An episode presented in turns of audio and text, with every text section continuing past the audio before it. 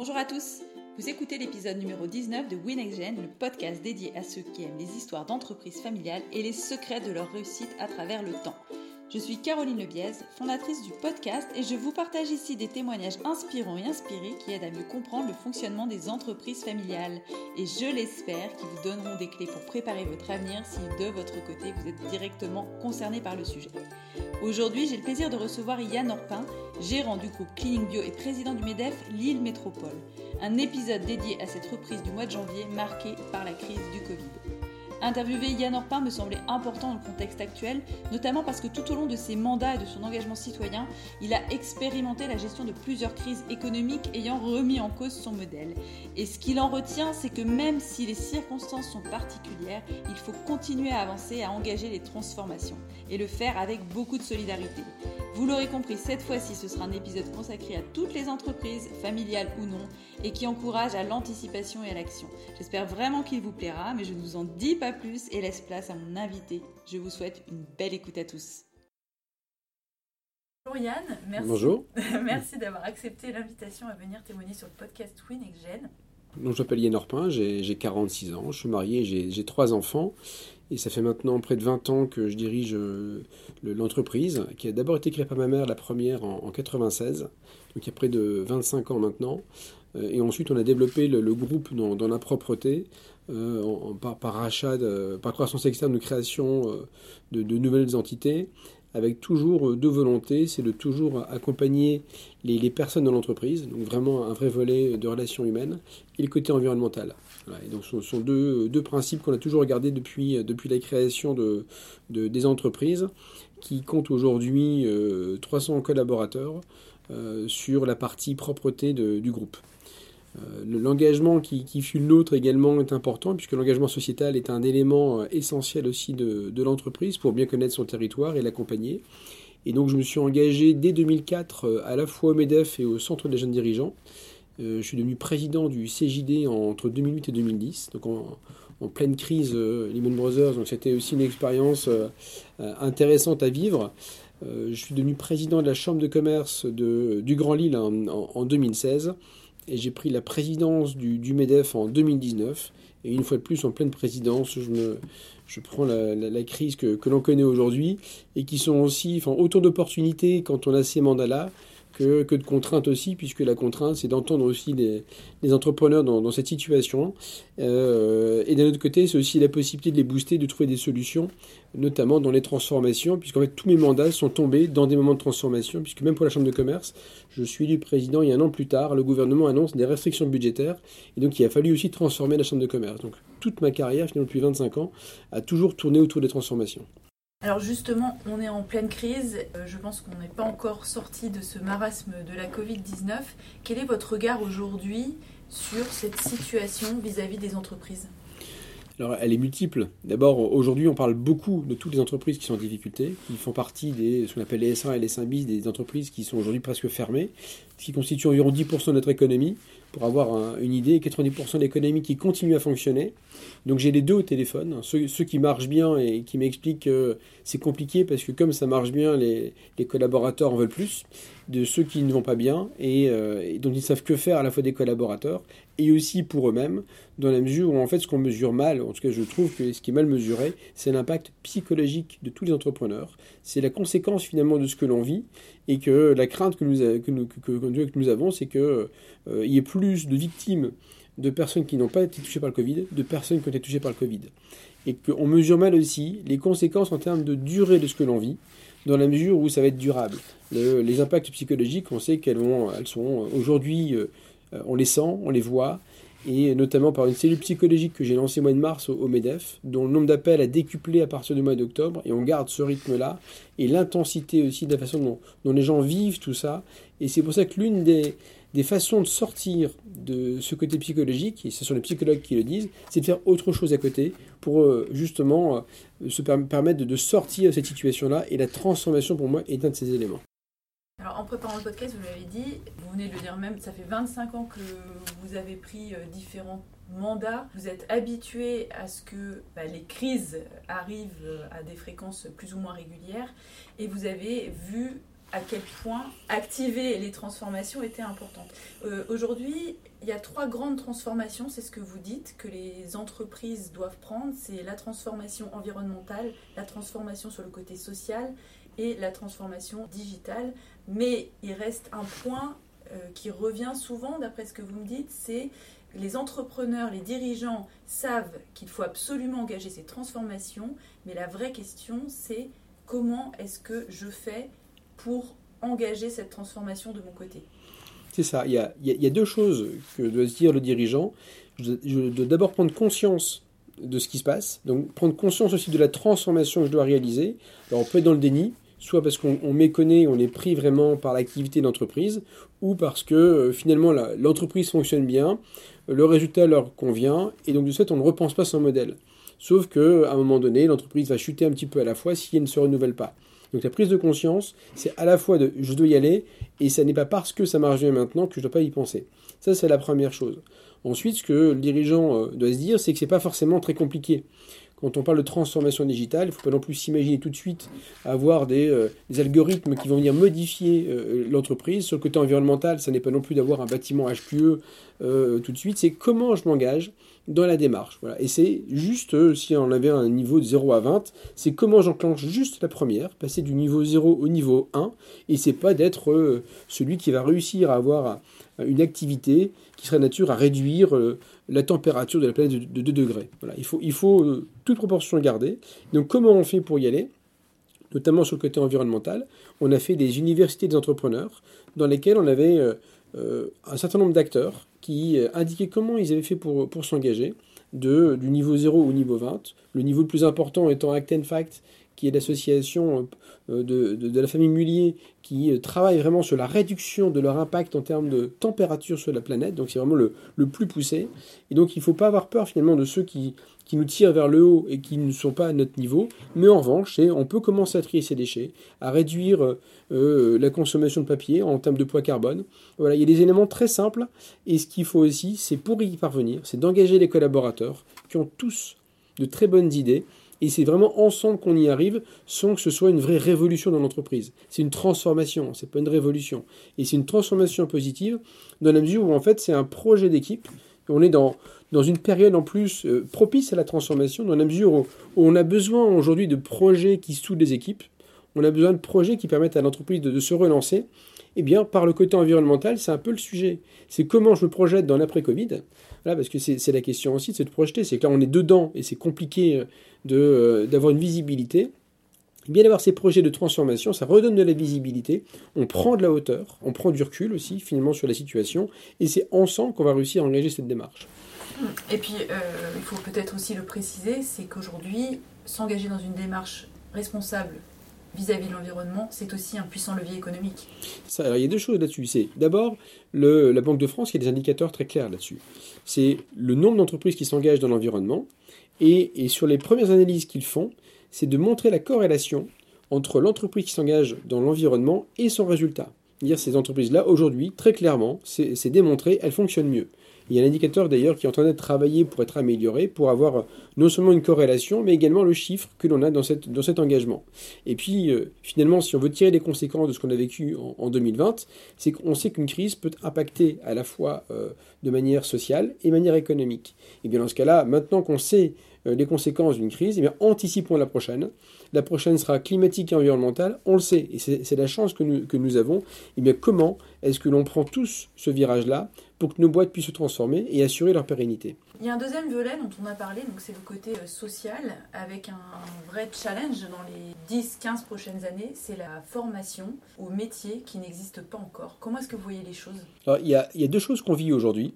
C'est la transformation des métiers, donc des gens qui sont déjà dans le travail et comment est-ce qu'on les accompagne pour qu'ils euh, changent de, métier.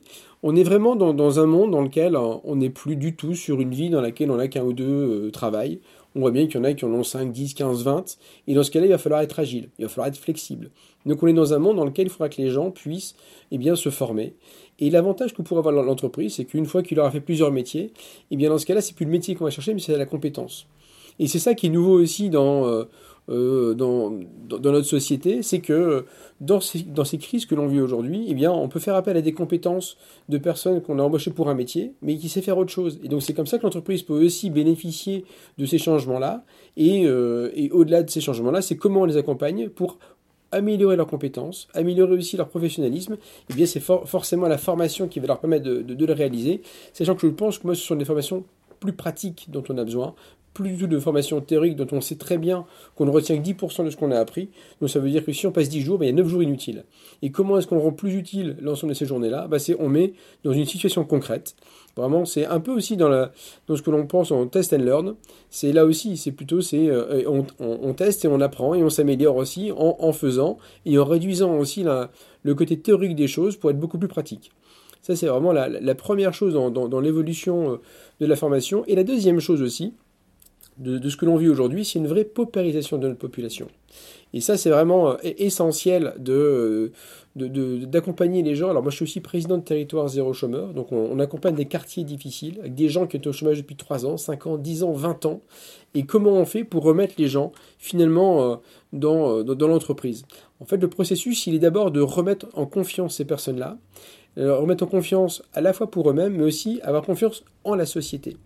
C'est-à-dire qu'aujourd'hui, on se rend compte, alors là je parle en tant que président de MEDEF, c'est que le paritarisme aujourd'hui, pour être très clair, l'État nous le récupère. On voit bien au niveau des retraites, au niveau du chômage, en tout cas tous ces organismes dans lesquels avant on décidait euh, pour, euh, pour l'ensemble des collaborateurs, l'État s'est immiscé dedans et nous a pris cette compétence. Alors je m'en réjouis pas, mais pour autant je peux non plus en pleurer. Je dis voilà, ben, dans ce cas-là, quel est mon nouveau rôle? Quel est le nouveau rôle du MEDEF? Eh bien c'est celui que l'État ne fait plus. C'est comment est-ce qu'on accompagne certaines politiques de la ville dans lesquels ils ont moins de moyens, d'abord parce qu'il y a beaucoup plus de monde qui sont concernés, et puis parce que euh, aussi nous on a besoin de collaborateurs pour demain, et puis qu'on ne doit pas non plus nier le fait que dans notre environnement direct d'entreprise, ben, il y a des gens qui souffrent, il y a des gens qui sont sur le, sur le côté, il est de, notre responsabilité que de les accompagner pour d'abord euh, rentrer dans la société, ce qui est un risque social pour le coup réel. Quand on sait, je crois, il y a 400 000 jeunes qui sortent chaque année du système scolaire. Vous voyez, en 10 ans, c'est quand même 4 millions de personnes. Et donc, c'est vraiment colossal sur notre, sur notre population. On en parle assez peu. Et donc, c'est de notre responsabilité que d'aller chercher ces gens-là et de les former. Donc, c'est d'abord euh, leur montrer qu'ils existent, euh, qu'ils ont une valeur humaine, une valeur aussi de travail, et donc c'est de leur redonner confiance en la vie et en la société. Une fois qu'on a fait ça, il faut aussi leur redonner un rythme. Un rythme, c'est quoi? C'est se lever le matin. C'est aussi de savoir euh, qu'il faut faire un chiffre d'affaires. Et je peux vous dire que quand, euh, dans Territoire Zéro Chômeur, j'en ai parlé, les élus étaient très réticents. Et quand on en a parlé aux collaborateurs, bah, finalement, ils étaient contents. Parce qu'ils voilà, bah, si je génère du chiffre d'affaires, c'est que je sers quelque chose, à quelque chose dans notre société. Donc c'est aussi, ça passe par la reconsidération des personnes et ensuite par la formation. Et là, ça marche bien. C'est qu'on regarde aussi ce qu'ils ont fait dans la vie ce qu'ils ont envie de faire, les compétences qu'ils ont, et on les fait grandir. Et on les fait grandir peut-être plus lentement que ce qu'on peut avoir dans une entreprise classique, mais on doit aussi accepter dans nos boîtes d'avoir des gens qui sont peut-être plus lents pour monter en compétences, mais c'est aussi de notre responsabilité que d'avoir cette croissance raisonnée, cette croissance responsable dans laquelle on intègre aussi cette donnée de temporalité de la formation. Vous m'aviez dit que vous aviez pu permettre le financement d'ordinateurs à destination d'élèves en situation de précarité. Quel lien vous faites entre euh, ces situations de précarité et l'électronisme et les défis que vont rencontrer les entreprises plus généralement euh, sur cette montée en compétences sur le digital et ce besoin de transformation? Le, digital, il a, deux aspects. Il a le côté euh, social et il y a le, le, volet, euh, je formation. Euh, sur territoire zéro chômeur, on avait une difficulté puisque sur euh, ces territoires-là, il y avait très peu de gens qui étaient connectés. Et donc, euh, au moment du confinement, les gens étaient complètement déconnectés à la fois de la société, mais également de, de l'école, de l'entreprise, parce qu'ils n'avaient pas les outils qui leur permettaient de garder du lien notamment les familles dans lesquelles il y avait des jeunes qui devaient avoir des cours à distance, et en plus les travailleurs qui travaillaient à distance. Donc on a fait un, appel aux dons, enfin j'ai fait un appel aux dons aux entrepreneurs qui avaient des ordinateurs euh, dont ils ne se servaient plus, puisqu'ils avaient renouvelé leur parc, et, que nous on avait deux personnes à territoire zéro chômeur qui pouvaient les reconditionner. Et donc on a eu des, dons euh, d'entreprises qui ont permis à la fois à des gens de rester connectés avec le monde, euh, et puis notamment je pense aux personnes âgées qui qui ne connaissent pas trop le fonctionnement finalement de, ces ordinateurs, et puis ces jeunes qui avaient besoin à la fois d'aider en cours, et puis de garder du lien avec la famille. Donc grâce à ça, on a à la fois réglé par l'outil digital un lien social qui était important pour quand même éviter un, vrai décrochage de, ces personnes-là, parce que le décrochage, on l'a connu, il est, réel aujourd'hui sur, notre région, décrochage scolaire. Et donc comment on reconnecte ces gens-là bah, par le digital notamment, qui est un outil intéressant. Sur l'électronisme dans les Hauts-de-France, on a 800 000 personnes sur les 6 millions euh, d'habitants de Hauts-de-France qui sont euh, dans ces statistiques d'électronisme, ce qui est absolument colossal.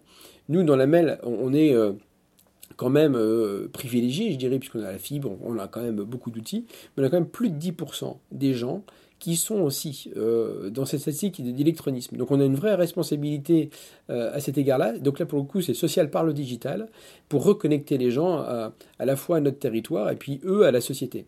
donc c'est vraiment le sujet et c'est pour ça qu'on a à la fois une, commission euh, inclusion au, MEDEF et une commission digitale.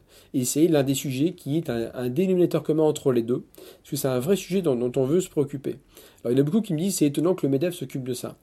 Mais je pense que euh, finalement, je leur réponds, c'est simple, c'est euh, à l'entreprise de s'occuper de son territoire. C'est elle qui s'intéresse aussi aux gens qui habitent sur le territoire des entreprises dans lesquelles elle, se trouve. Et donc on, pense euh, qu'on est parfaitement légitime à, s'occuper de ça, et j'ai aucun entrepreneur, en tout cas du MEDEF, qui, qui a remis en cause ce principe-là.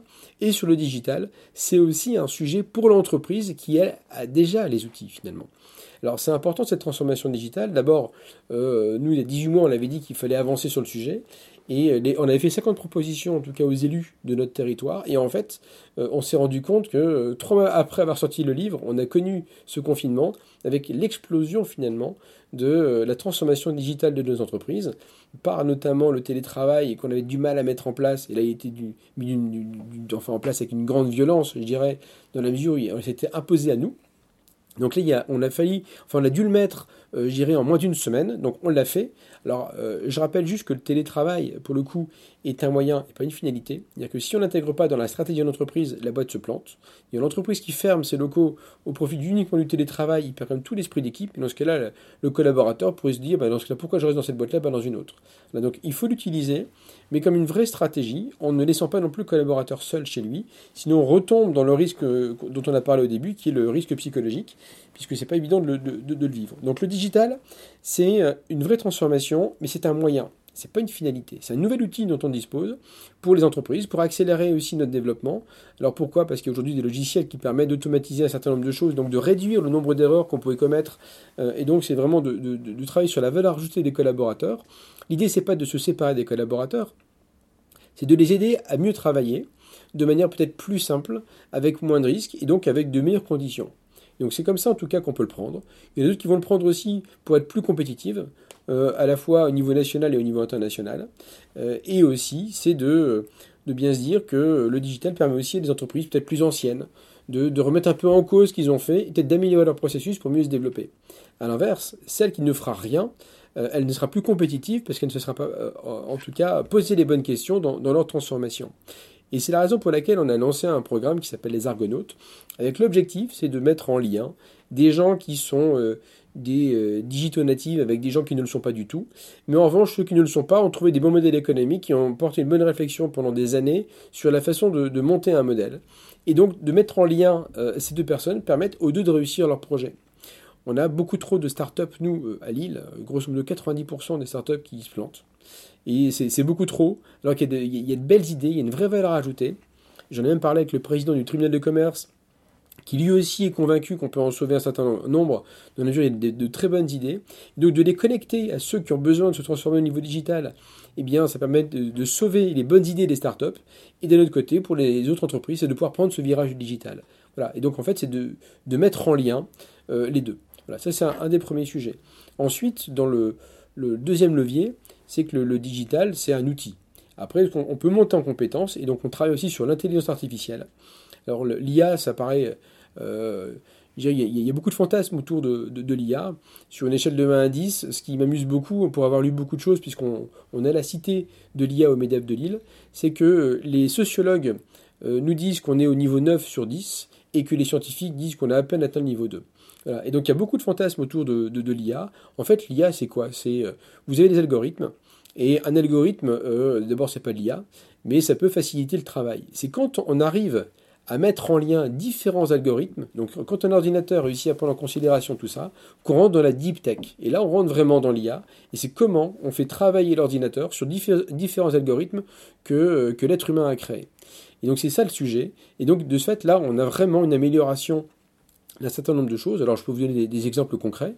Euh, notamment une entreprise qui travaille sur la maintenance prédictive. Dites-vous bien que tous les objets aujourd'hui sont connectés, et donc tous les objets donnent des données et eh bien qu'est-ce qu'on fait ces données-là? Et eh bien dans ce cas-là, si les algorithmes réussissent à choper juste la bonne, euh, la bonne donnée dont elle a besoin pour vérifier si la machine va réussir à, tenir encore euh, X, X temps, et qu'en revanche cette pièce-là, il faudra la changer dans 6 mois et 3 jours, eh bien ça va améliorer en tout cas la rentabilité de l'entreprise, qui n'aura pas besoin d'embaucher quelqu'un pour faire de la maintenance, euh, et non plus d'avoir trop de stock dans la mesure où elle, elle connaîtra avec précision le moment où la pièce usée devrait être changée. Et donc c'est vrai à la fois pour les, pour les pièces et pour la maintenance, mais également pour vérifier la cadence de l'ensemble de la chaîne de production. Et avec ces données-là, elle peut aussi déterminer qu'à un moment donné, il y a une partie de la chaîne qui est moins performante, et grâce à ça, on, pourra vérifier comment on peut améliorer le processus, pardon, de, de, fonctionnement de cette chaîne. Voilà, donc ça permet vraiment une amélioration de l'entreprise par un algorithme qui, euh, que l'ordinateur aura réussi à, créer par lui-même. donc ça, ça va vraiment transformer nos, nos, modèles, puisque ça va faciliter un certain nombre de choses. Très bien. Je ne sais pas si vous voulez rajouter d'autres choses. Non, je pense qu'on est dans une période où il faut être résilient, euh, il faut être agile, il faut accepter de sortir de sa zone de confort. Euh, il faut accepter aussi finalement que la co-construction, elle va permettre de sortir les entreprises de, ce qu'elles vivent là, donc de vraiment partager avec les collaborateurs ce que l'on vit. Alors pas les angoisses, mais plus les rassurer. Euh, mais en revanche, c'est de les faire participer. C'est de voir avec eux les idées nouvelles qui peuvent être développées. Je pense qu'on l'a vu au mois de mars, au mois d'avril. Ils ont été écoutés beaucoup plus que d'habitude. Et c'est comme ça que les entreprises ont réussi à être résilientes et à prendre des virages. En tout cas, toutes celles que je connais. Je peux vous dire que dans des domaines d'activité identiques, à taille identique, celles qui ont partagé avec les collaborateurs, qui sont allées chercher d'autres marchés, ont récupéré des parts de marché par rapport à celles dans lesquelles il n'y avait pas cette collaboration et qui ont passé du temps plus sur le côté administratif et elles ont perdu des parts de marché. Et donc vraiment la relation humaine, elle sera encore plus importante demain. Il faudra plus de solidarité aussi euh, à partir de l'année prochaine, notamment avec ce que chacun a vécu euh, dans cette situation-là au niveau psychologique. Et ce sont celles qui vont réussir à travailler à la fois sur ce sujet-là, qui vont prendre aussi le, sujet un peu plus spirituel. Dire c'est, euh, on parle de yoga, etc. Je ne suis pas dans la religion. C'est comment aussi on a d'autres leviers qui permettent de, de, de, créer une, bonne collaboration. Et je rajouterai en plus le côté un, peu jeu, un peu humour. Voilà, c'est comment on se reconnecte aussi à des choses joyeuses, à des choses euh, qui nous, qui nous ont fait euh, qui faisait notre quotidien hier, un peu moins aujourd'hui, et comment on reconnecte finalement tous les collaborateurs à cette vraie vie, finalement, grâce à l'entreprise. Et grâce à l'entreprise, ils vont pouvoir s'épanouir, et cet épanouissement, ils vont le mettre au profit de l'entreprise. Merci beaucoup Yann de partage et ce retour d'expérience. Merci à vous. Très riche.